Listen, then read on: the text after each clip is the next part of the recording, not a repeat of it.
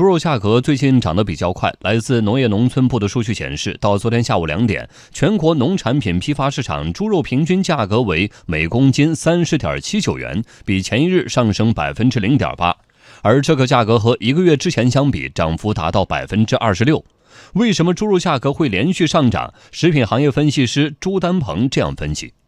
非洲猪瘟是导致整个猪肉价格大幅上升的一个核心的一个要素，这是叫外因。那内因来说呢，随着整个养殖户的养殖成本十年的一个上涨，其实我们看这两年整个。呃，养殖户这一块是属于叫做微利状况，之后呢，他们的养殖的风险也非常大。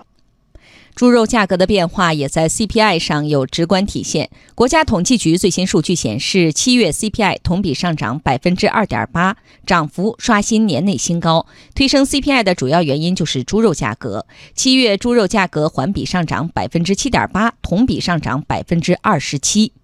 由于猪肉价格变化较快，国务院常务会议近日确定了稳定生猪生产和猪肉保供稳价措施，具体包括五项举措：一是综合施策恢复生猪生产；二是地方要立即取消超出法律法规的生猪禁养限养规定；三是发展规模养殖，支持农户养猪，取消生猪生产附属设施用地十五亩上限。四是加强动物防疫体系建设，提升疫病防控能力；五是保障猪肉供应，增加地方猪肉储备。国务院常务会议讨论猪肉生产与价格问题，今年已经不是第一次，而这次的政策部署更为细致，全力保生产的态度更为迫切。中国社科院农村发展研究所研究员李国祥认为，国务院常务会议关注猪肉价格，体现出保障民生工作的细致。国务院呢开会都是讨论猪肉的这个生产能力保护、恢复非洲猪瘟疫情的这个防控、猪肉价格的稳定、保障这个消费者这个有猪肉吃。那么实际上就反映了政府啊关心我们的这个老百姓的民生啊，非常具体的，只要呢涉及到老百姓的这个生活的利益的，国务院的高规格的会议啊，他都是呢来关心、来讨论、来呢这个部署。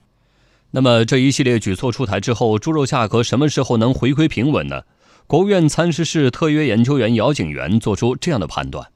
猪肉呢，生产周期一般是六到八个月，所以我们现在采取这些个措施的话呀，随着我们整个各项政策的落实，那我们到年底啊，或者到春节前后这个时候啊，我们猪肉价格能够会有所平稳。所以现在的话呢，不要为短期这个猪肉价格上涨啊恐慌。其实我们对于生猪、对于猪肉的这种调控啊，就这十多年来我们累积的经验，我觉得是最丰富的，所以我们完全可以解决这个问题。大家呢，不要在这方面有过多的担忧，但是我们很重要的现在呀，还是要扎扎实实落实好我们国务院呢这一系列的政策措施。